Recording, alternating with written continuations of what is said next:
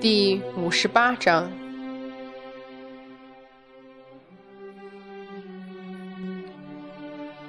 在这漆黑的夜晚，渲染上天空的不是星辰，而是血色的恐惧。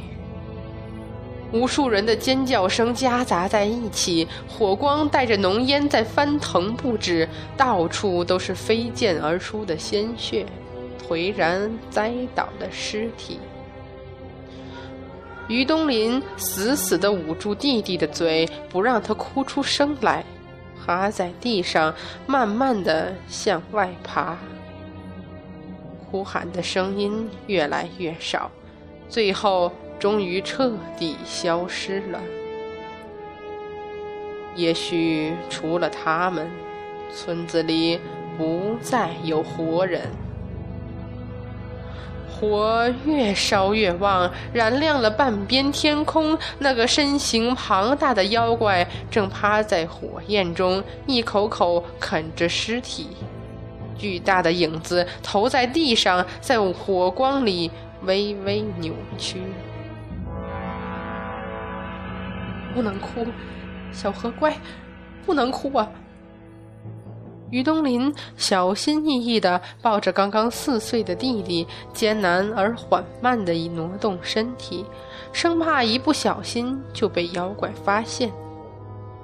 细幼的手臂上被石头与倒塌下的瓦片划过一道道的伤口，他轻轻咬牙，忍着痛苦的呻吟，一边低声安抚着瞪大眼睛又被自己捂着嘴哭不出声的弟弟。再一会儿，只要再一会儿，就能爬到那棵大槐树的阴影下。身后那被火烧毁的房屋倒下来，就不会压到他们了。时间在这个时候特别的残酷，房梁已经慢慢塌下了一半了，可于东林离大槐树还有一丈远。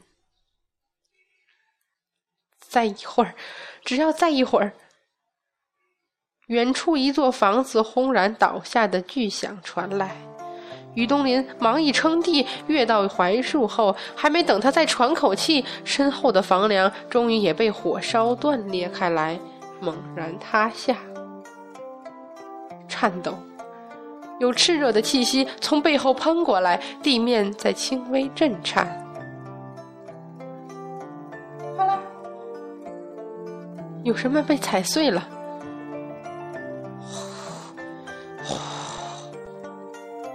异的声音喘息着，又似乎在寻找什么。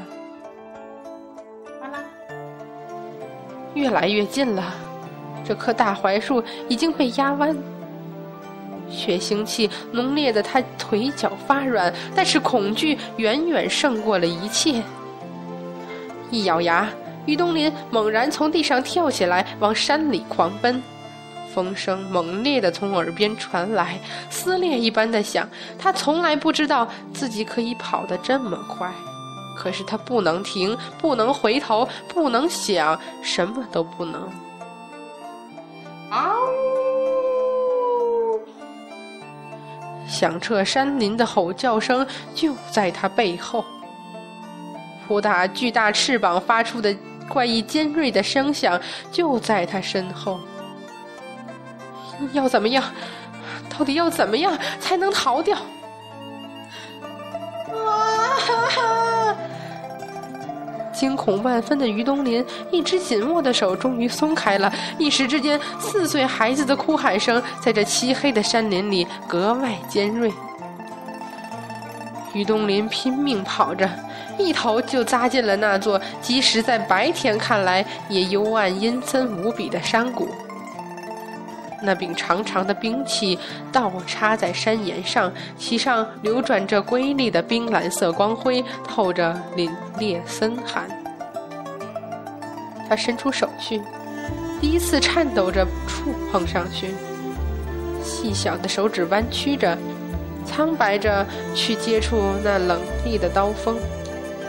那恐怖的声音已经接近了，于东林甚至能听见那妖怪进山谷时踩到厚厚的落叶发出的咯吱声。啊，哥哥。哭声那么尖锐，那么恐怖，像是一双掐在于东林咽喉上的手。于东林猛地一闭眼，狠心去抓那修长细致的长长刀柄。我不能死，我要活下去。触手那一瞬间，似乎有无边黑暗笼罩过来。那冰冷到让他窒息的痛苦，就仿佛决堤洪水，他根本握不住，好似在他手中猛然要挣脱开去的瞬间，又忽然平息下来。在一片冰冷的黑暗里，于东林好像看见了一个人，不，那是一个神。银铠黑袍，银冠束发，乘风而来，端云而立。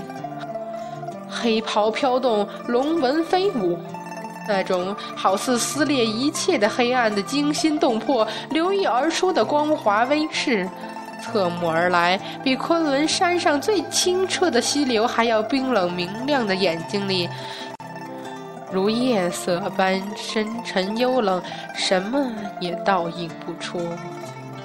额前那抹奇异的金色，勾成一只凛然生威的眼睛，猛然张开。于东林惊叫一声，意识直沉而下，陡然睁眼，这才发现自己依旧是在山谷里。那柄散发着万千光华、流转着瑰丽冰蓝色的奇异兵器，已经安静地躺在自己的手中。抬眼，那只庞大狰狞的怪物正用通红的眼睛瞪着于东林，或者说，瞪着他手里的兵器。哥哥，哥哥！四岁的孩子吓得发抖，紧紧拉住于东林的手不放。我不能死！一咬牙，猛然抬起手中兵器，向慢慢伸头过来的妖怪劈下去。那狰狞的妖怪急忙倒飞一步，让了开来。他通红的眼睛里有犹疑，有困惑，有好奇，停在那里，动也不动的继续打量。于东林僵持着不敢动。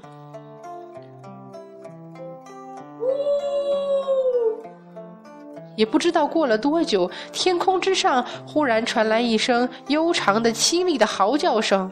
那怪物抬头望了一眼漆黑的夜空，也发出了一声嚎叫，扑打起翅膀，猛然飞起。那庞大的身影逐渐在夜空里成为细小的黑点，最后终于完全不见了。啊！于东林彻底瘫软下来，倒在地上。只来得及对一脸惊惶泪痕的弟弟勉强笑了下，就昏迷过去，手中兀自紧紧抓着那柄三尖两刃刀。只是那瑰丽的冰蓝色的光华正一分一毫地收敛回去，最后终于彻底消失了。山林阴影处。停住的那只金色羽毛的老鹰，眼中闪过一抹愤愤的复杂。他竟然拿起来了！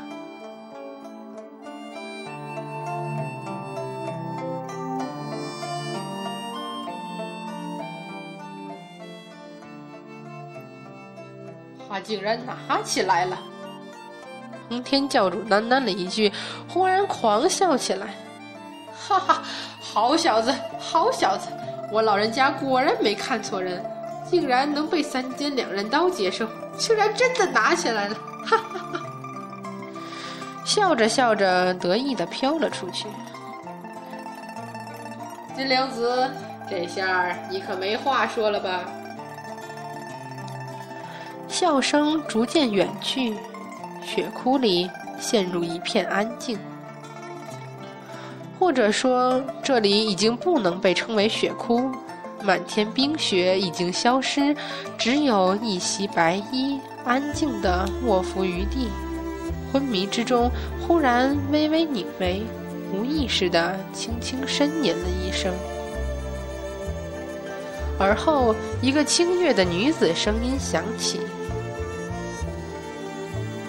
通天教主总算走了，我们怎么办？自然是赶紧走了。这是一个很粗的嗓子，说话声音明明已压抑到极点，却还像是打雷似的。走，去哪里？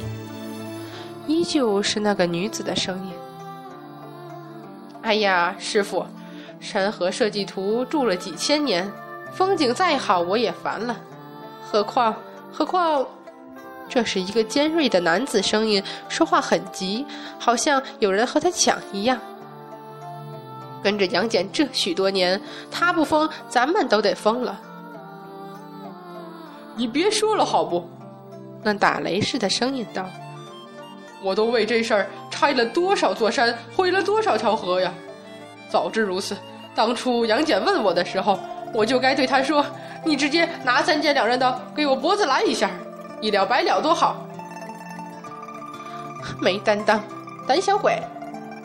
哼，我没担当。白云，你这畜生，再说一遍，敢说我雷震子没担当？好了好了，别吵行不？一个温和厚重的声音出来了。你们要是把杨戬吵醒了，大家就统统去哭死吧。怎么？他现在不能醒。他现在要是醒了，就一点法力都没有了。等着吧，天知道现在外面乱成什么样。那个女子的声音很是悠闲地说：“我说，您好歹也是曾经是一司法天神吧？这凡间遭难，你怎么还高兴啊？九天玄女，说老实话，这可不像你啊。”雷震子依旧在嚷嚷：“哼，这几千年下来，谁又像谁了？